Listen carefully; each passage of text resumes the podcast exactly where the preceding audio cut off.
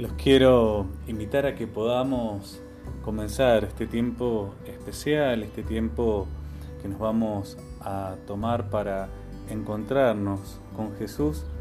y que podamos preparar nuestro corazón, que podamos bajar a quitar nuestras aguas, tomarnos el tiempo, buscar el lugar,